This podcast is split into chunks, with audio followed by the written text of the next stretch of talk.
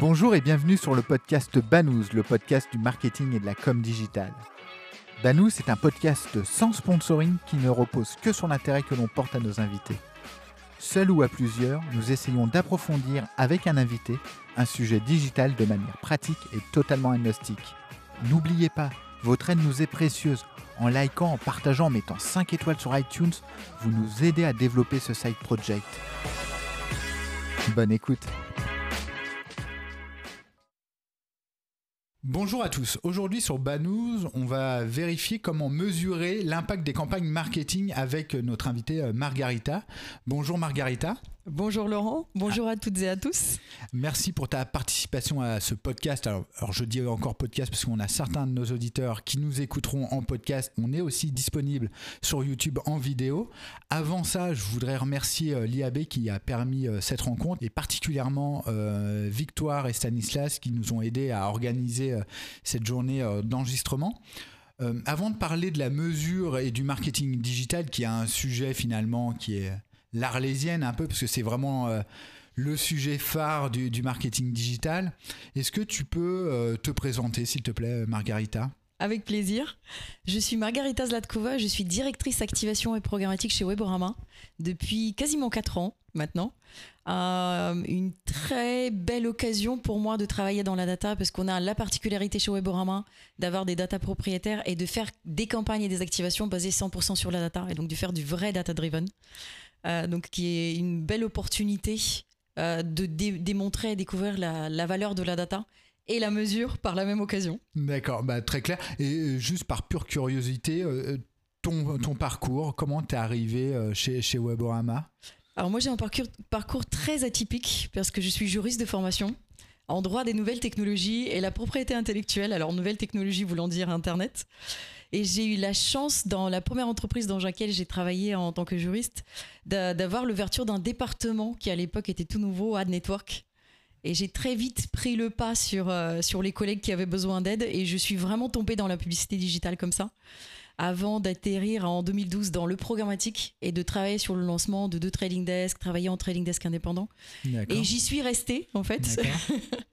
le monde du programmatique bouge tellement, il y a tellement de nouveautés, il y a tellement de choses très techniques à apprendre que finalement, euh, je m'y plais toujours autant qu'au début. Et euh, depuis 4 ans, euh, je continue justement avec Weborama à explorer ce monde-là. Et depuis, depuis une petite année, avec les annonces de Google, ça continue à bouger encore plus. bah écoute, super, c'est parcours atypique, c'est plutôt cool. Ça veut dire que tous les chemins mènent au digital finalement. Tous les chemins mènent au digital, exactement. Euh, par rapport euh, au sujet qu'on va aborder ensemble, donc sur, euh, sur la, mesure et les campagnes marketing, est-ce qu'on pourrait faire un petit panorama de ce sujet?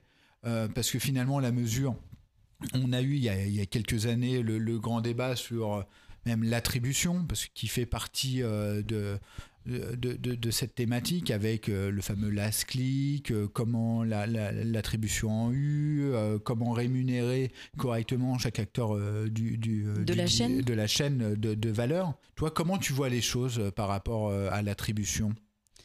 Alors, et l'attribution à la mesure, c'est des sujets assez vastes qui regroupent énormément de, thématiques. Alors, les deux sont quand même étroitement liés aux, aux coquitières. Ça, c'est vraiment la première chose qui est importante de souligner parce que ça nous permet aussi d'appréhender de, le monde de demain. Qui, qui, va être sans le coquitière après toutes les, les, les annonces illégales et navigateurs. Euh, ce qui est très important pour moi, c'est que la, la, mesure et l'attribution aujourd'hui sont possibles en grande partie en temps réel grâce au coquitière qui a permis de créer un système homogène. Hmm. Aujourd'hui, on est capable de suivre un internaute quasiment à la trace. Hmm. Euh, d'avoir un parcours utilisateur, de savoir quels sont ses intérêts, de savoir quels sont ses besoins, ce qu'il a vu, ce qu'il a consulté, ce qu'il va consulter dans le futur. Euh, on a effectivement un panorama de solutions diverses, puisqu'on mesure différentes choses en fonction du parcours. On a toutes les solutions qu'on va appeler ad-centriques, qui vont mesurer ce qui se passe sur le site de l'annonceur, euh, qui vont lui donner plus d'indications sur le temps passé, sur le nombre de pages visitées, sur les interactions sur le site créées à partir de, la publicité. On a effectivement toute la mesure média qui va regrouper effectivement les impressions, les clics, les conversions, le taux de visibilité, le taux de complétion d'une vidéo. Et on va avoir ce qu'on va appeler un peu le post-mesure, qui va être plus de la mesure statistique, euh, qui va aller s'attacher à des grosses masses. On va parler de l'incrémentalité, on va parler du marketing mix modeling, qui vont être des études beaucoup plus, euh, plus grandes, qui ne seront pas en temps réel et qui vont plutôt apporter des informations complémentaires, qui sont des analyses approfondies. Donc tout ça, ça cohabite en fait dans un système qui a la chance d'avoir des données statistiques en temps réel pour permettre aux marketeurs de prendre des décisions. Euh, aujourd'hui, on lance une campagne digitale. Euh, quasiment deux ou trois jours plus tard, on peut savoir si elle fonctionne ou pas, et s'il faut allouer ses budgets autrement, s'il faut euh, changer de créa, s'il faut changer de, type de type d'activation.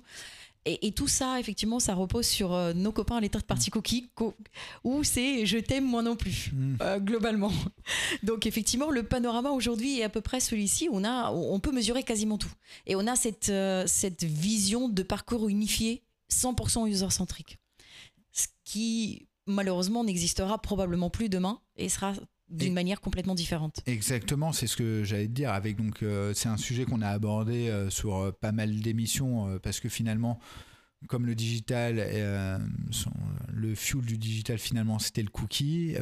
la fin du cookie tiers impacte toutes les thématiques du digital, la mesure également.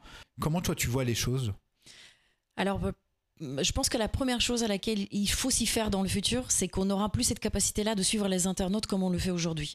Donc le 100% user-centrique n'existera plus, en tout cas pas en temps réel, euh, et pas de manière individualisée. Avec les, que ce soit avec euh, l'arrivée effectivement de toutes les mesures légales, avec le GDPR, l'e-privacy, qui ont conditionné le consentement, et surtout la pose de cookies tiers et la pose de cookie first d'ailleurs, la pose de cookie tout court, ou quelque identifiant que ce soit qui est rattaché à un individu ou à un, navigateur, a un consentement. Euh, mais on a également aussi toutes les, toutes les euh, mesures prises par les navigateurs, parce que Safari a ouvert quand même le bal en 2019 en complètement interdisant les third-party cookies, euh, Firefox l'a suivi début 2020 euh, en faisant la même chose. Le seul finalement dans le jeu, c'est Google qui a essayé de travailler avec le marché pour proposer justement cette Privacy Sandbox dont on a parlé tout à l'heure, qui est une suite d'API qui répondent à différents use cases. Et l'objectif pour eux, c'est justement de travailler avec le W3C pour permettre au marché de se préparer. Ouais, après, la, petite chose, c'est que comment dire, la, taille de, Google et de Chrome euh, dans, dans, l'écosystème est tellement euh, énorme qu'ils pouvaient que faire ça finalement. Je pense que. Je pense qu'ils avaient tout intérêt à travailler avec l'écosystème. Google représente quand même plus de 60% en Europe, donc on a, euh, on a effectivement, n'en parlant même pas des, États-Unis, mais en parlant juste sur notre marché et notre terrain de jeu, c'est quand même un des le navigateur le plus prépondérant dans la plus grande partie des, pays européens. Donc effectivement, ils avaient tout intérêt à travailler avec le, le marché, mais c'est bien qu'il l'ait fait parce que ça nous laisse la possibilité aussi de nous, de, nous préparer différemment, nous les marketeurs. Et donc si on parle du futur et comment ça va se passer, euh, d'abord on va être dans un monde totalement agrégé. On n'aura plus les accès aux données individualisées, sauf dans quelques rares cas, mais la plus grande partie en fait des données dont on va disposer seront agrégées. Donc on va travailler sur des cohortes plutôt ou sur des comportements globaux de groupes et non plus sur des comportements individualisés. Mais ça, ça veut dire, euh, alors je suis un peu le faux naïf, mais euh, pour que les, gens comprennent, moi je suis un annonceur typiquement, je veux savoir ce qui se passe sur mon site, qui est finalement presque chez moi en fait. J'ai créé un site, j'ai dépensé de l'argent. Comment je fais pour avoir euh, des métriques? Alors, si les first party cookies, c'est-à-dire les cookies déposés par un annonceur ou par un éditeur dans ses propres environnements, ne sont pas remis en question, et heureusement. Alors, et Google et les navigateurs en fait considèrent que il y a une relation directe entre le visiteur ou le consommateur et l'annonceur ou l'éditeur. Euh, ce qui est plus gênant pour eux, et les raisons qu'ils évoquent, c'est des raisons de privacy, c'est quand un, un, inconnu, en fait un acteur à tech ou un autre prestataire, pose des cookies chez les internautes qui ne le connaissent pas, qui n'ont aucune relation avec, euh, avec lui.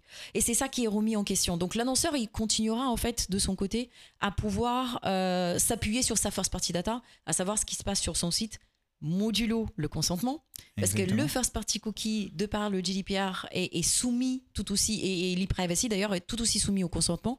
Donc si les visiteurs qui viennent sur le site de l'annonceur lui donnent le consentement de les suivre, ils auront la possibilité d'utiliser le tracking first party comme aujourd'hui, mais qui sera limité à leur domaine, effectivement. Donc c'est très intéressant, Margareta, ce que tu dis. Donc finalement, il y a deux grands blocages. Il y a un, blocage avec des gros, des gros guillemets, parce que finalement, euh, demander aux acteurs du web de pas faire n'importe quoi, de demander le consentement, je, à titre perso, je trouve pas que ce soit du, un, blocage euh, particulier. Mais donc il y a un point juridique et un point technique avec donc la fin des cookies tiers bloqués directement par, les browsers. Donc il y a peu de crainte d'avoir de l'information directement sur mon site parce que ce sont entre guillemets mes visiteurs. Mais par contre, pour l'attribution, Exactement. la question se pose comment on mesure l'efficacité des actions marketing? Exactement. Et c'est vraiment ça le, le, nœud de la question. Euh, on va avoir des solutions. C'est ça la, première bonne nouvelle, c'est qu'on va avoir des solutions. il faut les mettre en perspective parce que ces solutions-là, en fait, il n'y a pas une seule solution. Comme pour le ciblage, en fait, on n'a pas une seule solution qui va remplacer à 100% la connaissance que nous avons avec la third party cookie. Donc vraiment, euh, il faut s'y faire à l'idée qu'on aura très peu d'informations individualisées d'individus ou de navigateurs. Par contre, on pourra s'appuyer sur des masses et sur des comportements communs.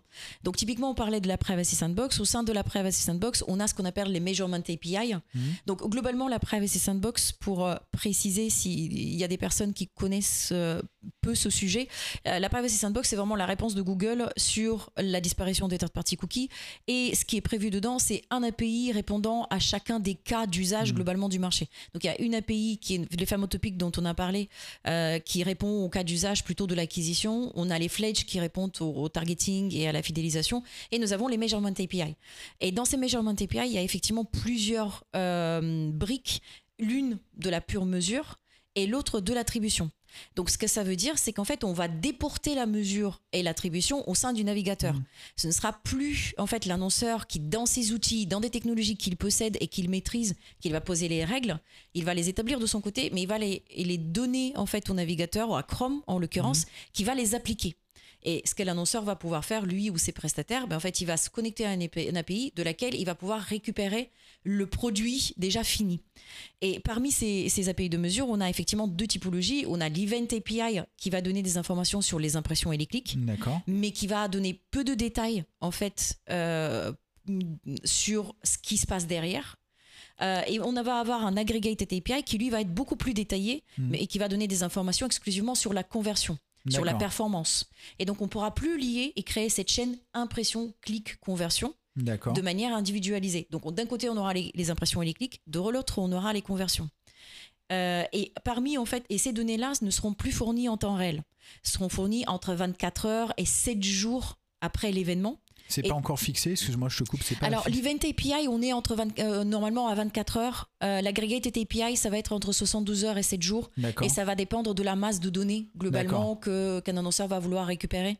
Donc, oui, c'est plus ou moins fixé. Il y a encore des tests, il y a encore d'origine trial qui doivent être faits dessus pour que ce soit euh, totalement, totalement fixé sur le marché. Mais ce qui est, euh, ce qui est très important et, et ta réaction est vraiment intéressante parce que on n'a plus de données en temps réel. En fait, ce que ça va dire, vouloir dire, c'est qu'au mieux le lendemain, je vais mhm. avoir, et, surtout la donnée du, du, précédente, c'est-à-dire hier, vous avez généré tant d'impressions et tant de clics. Mais ni où, ni comment, ni quand, etc., ni comment, sur quel site, etc. Et dans l'aggregated API, on va avoir par contre beaucoup d'informations sur la conversion, sur tel site, à telle heure, à tel domaine, avec tel chiffre d'affaires, mais on ne saura pas qui Exactement. Donc on aura effectivement une masse de conversions sur lesquelles on aura un peu plus d'informations. Et donc les deux ne pourront pas être liés ensemble. Et c'est la même chose pour la mesure. Effectivement, pour le moment, Google a développé la partie mesure last click, mais il y a effectivement du travail qui est fait en ce moment sur, euh, notamment, tu parlais d'autres euh, types de mesures, sur notamment des mesures custom. L'annonceur pourra mhm. apporter ses règles dans Chrome et Chrome appliquera euh, ces, règles de base. Et il y aura aussi, bien sûr, tous les autres types, notamment les linéaires, le first touch, etc., qui sont prévus. Donc ça veut dire que j'aurai un système d'attribution pour Chrome, un système d'attribution pour Firefox un système d'attribution Alors pour l'instant, Firefox euh, euh, ne fournit pas encore ce type d'API. Euh, par contre, Safari, pour toute la partie écosystème in-app, mhm. effectivement. Alors, Google a prévu euh, cette application, effectivement, de, la Privacy Sandbox et sur desktop et sur mobile. Ça veut dire qu'aussi sur mobile, on aura l'existence de la Privacy Sandbox spécifique Android.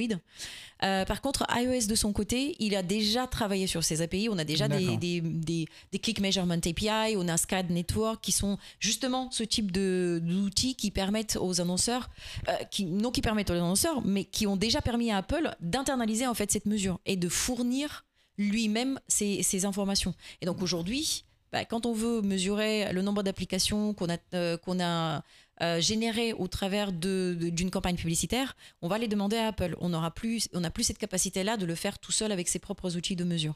D'accord. Donc on a cette première vision-là déjà, c'est les navigateurs qui vont euh, globalement centraliser l'application des règles, centraliser la partie statistique et vont fournir un résultat agrégé. D'accord. Avec une durée de vie limitée. C'est aussi ça qu'il faut savoir, c'est-à-dire que ces données-là ne seront pas disponibles ad vitam aeternam. Elles sont disponibles probablement dans, en quelques jours, entre 1 et 7 jours, et après, bah, du coup, euh, les données n'existeront plus.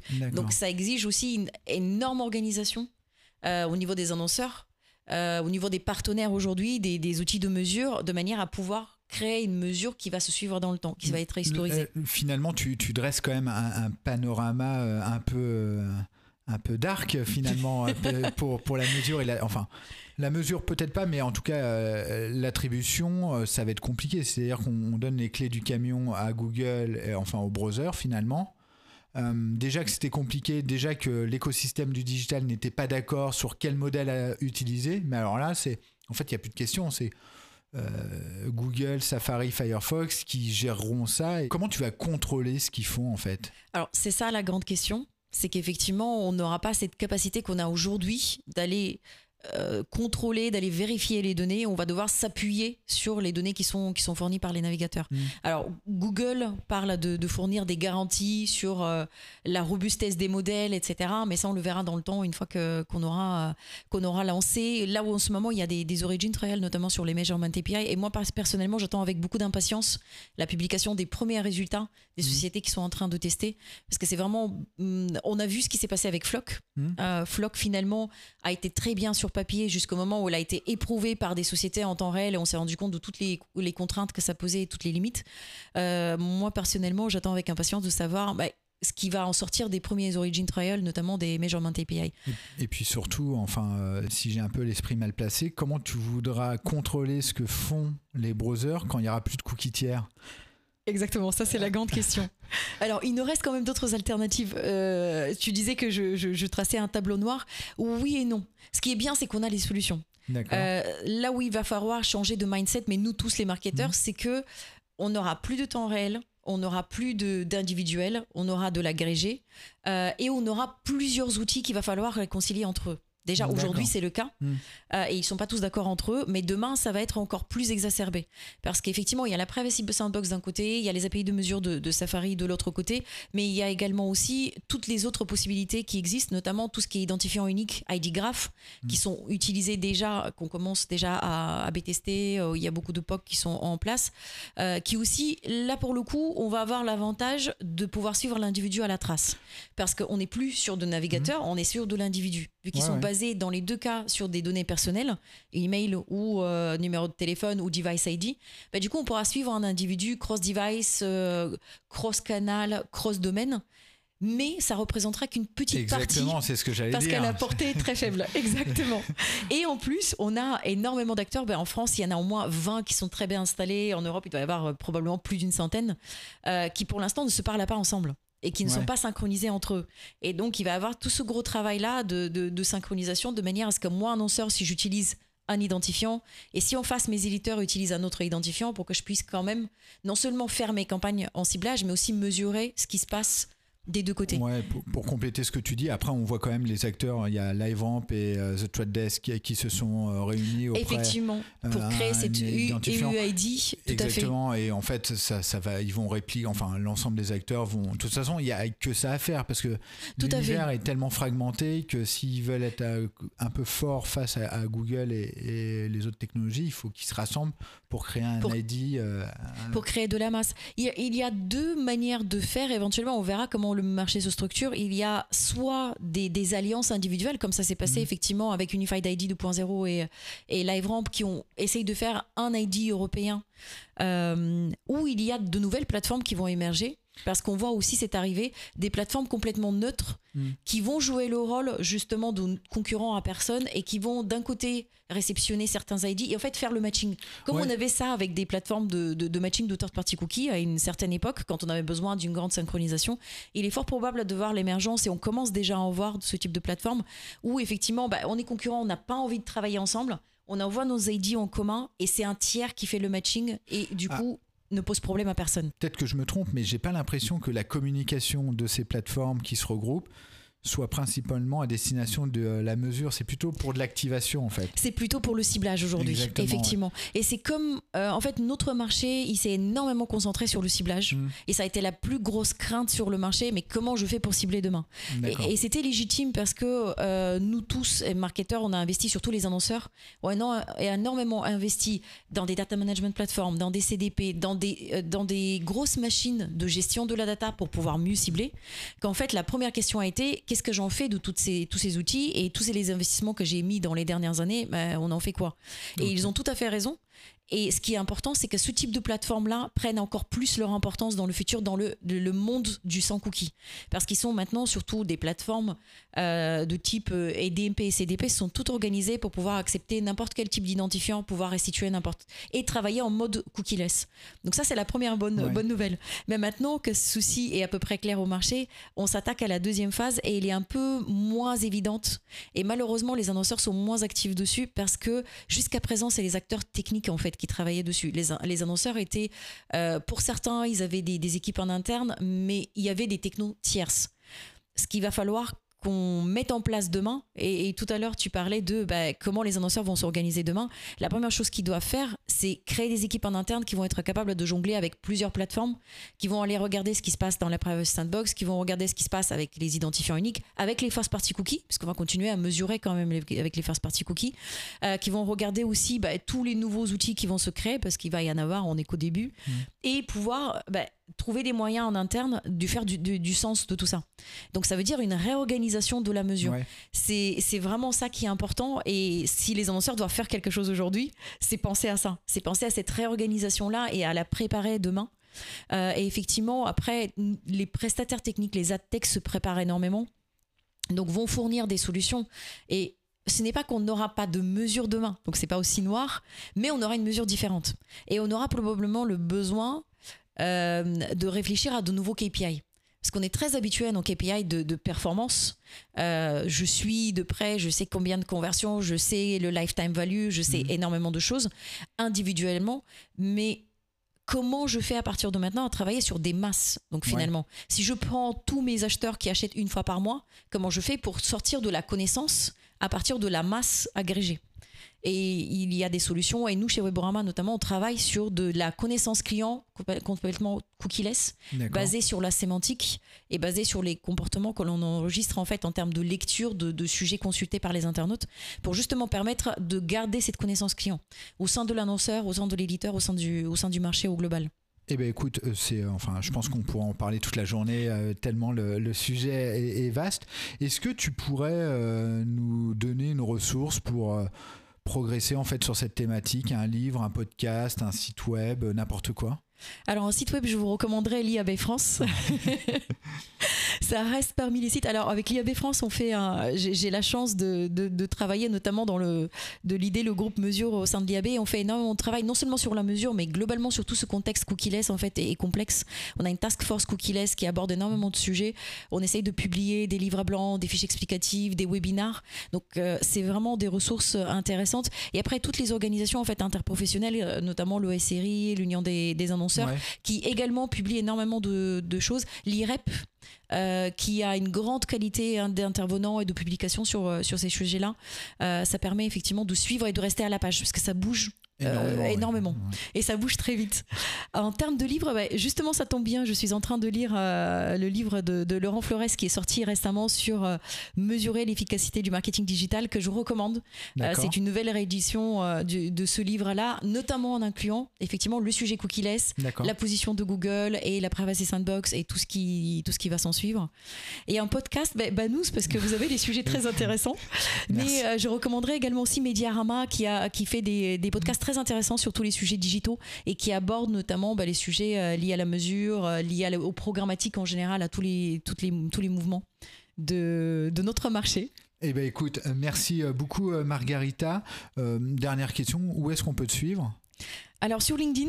D'accord. Margarita Zlatkova et sur Twitter également aussi avec Maggie Zlatkova. Alors On mettra, le lien, on mettra le, lien en commentaire ou sur le site banous.com. Euh, Avec plaisir. Et eh ben écoute, merci beaucoup euh, Margarita. Merci à vous d'avoir euh, visionné ou écouté cet épisode de Banous. N'oubliez pas, en likant, en partageant, en mettant des commentaires, vous nous soutenez indirectement puisque ça nous fait remonter dans, dans les différents algorithmes. merci à tous. à bientôt. Merci d'avoir écouté cet épisode de Banous. N'oubliez pas, votre aide nous est précieuse. En likant, en partageant, en mettant 5 étoiles sur iTunes, vous nous aidez à développer ce side project.